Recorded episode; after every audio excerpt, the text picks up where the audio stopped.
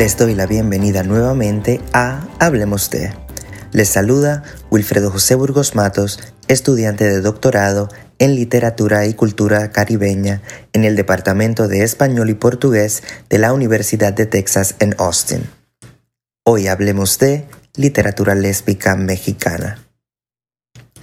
Sor Juan Inés de la Cruz es considerada como la precursora de los primeros versos lésbicos latinoamericanos, mucho se ha dicho que llegó a travestirse bajo el seudónimo de Felipe Sáenz Gutiérrez para poder participar en certámenes de creación literaria se tienen contabilizados un total de 38 poemas escritos entre 1680 y 1683 dedicados a María Luisa Manrique de Lara Gonzaga y Luján, condesa de Paredes de Nava, quien fuera su principal benefactora, en donde se puede apreciar una posible relación lesboerótica entre ambas.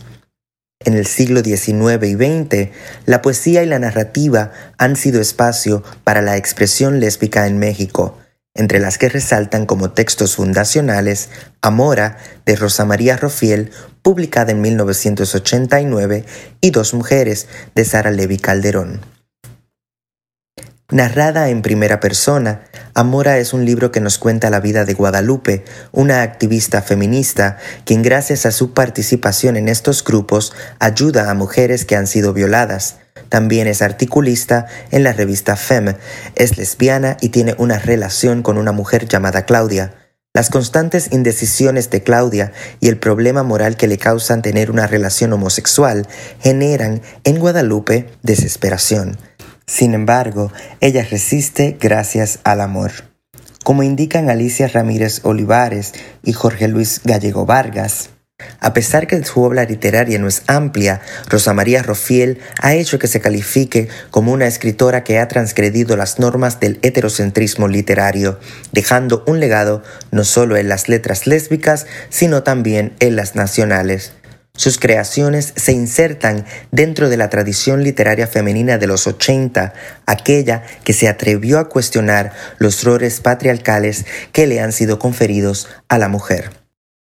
Dos Mujeres, publicada en 1990 de Sara Levi Calderón, es un relato autobiográfico donde la narradora en primera persona cuenta la vida de Valeria, una mujer que pertenece a una familia poderosa de la comunidad israelita de México. Sus padres, procedentes de Lituania, arribaron a México huyendo de Hitler y pronto comenzaron a tener éxito económico. La problemática gira en torno a relaciones de familia, la autoridad del padre y la sumisión femenina. Luego de estas obras, también nos encontramos con Infinita de Ethel Kraus, publicada en 1992, La muerte alquila un cuarto de 1991 por Gabriela Ráfagos, Requiem por una muñeca rota, Cuento para asustar al lobo del 2000 de la sonorense Eve Hill, con Fugitivo Paso de Victoria Enríquez, publicada en 1997, Sandra, Secreto de Amor, publicada en 2001 de Reina Barrera, muchísimas otras que han dado visibilidad a este amor, las relaciones y distintos modos de relacionarse. Esta lista solamente busca probar que a pesar del silenciamiento al que se le somete a la literatura lésbica en América Latina y especialmente en México, la producción es amplísima, lo que prueba que desde muy temprano ya no había que seguir ninguna norma del amor heterosexista. Entre nuestras invitadas también tenemos lo más reciente de la literatura lésbica mexicana. Artemisa Telles es la creadora del taller permanente Cuento Erótico para Mujeres que ya celebra 13 años de existencia y quien ha sido publicada internacionalmente. Asimismo, Odette Alonso nos ha regalado una vasta obra galardonada internacionalmente. Como hemos compartido, recientemente su libro Old Music Island fue galardonado con el Premio Nacional de Poesía LGBTTI 2017 en Zacatecas, México.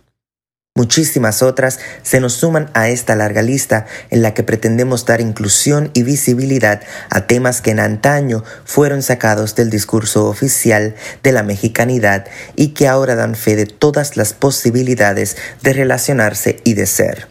Hoy celebramos su gesta y los espacios que crean para dar voz a la multiplicidad de experiencias del amor y de la vida en general en México y sus diásporas. Les saluda Wilfredo José Burgos Matos. Hasta la próxima.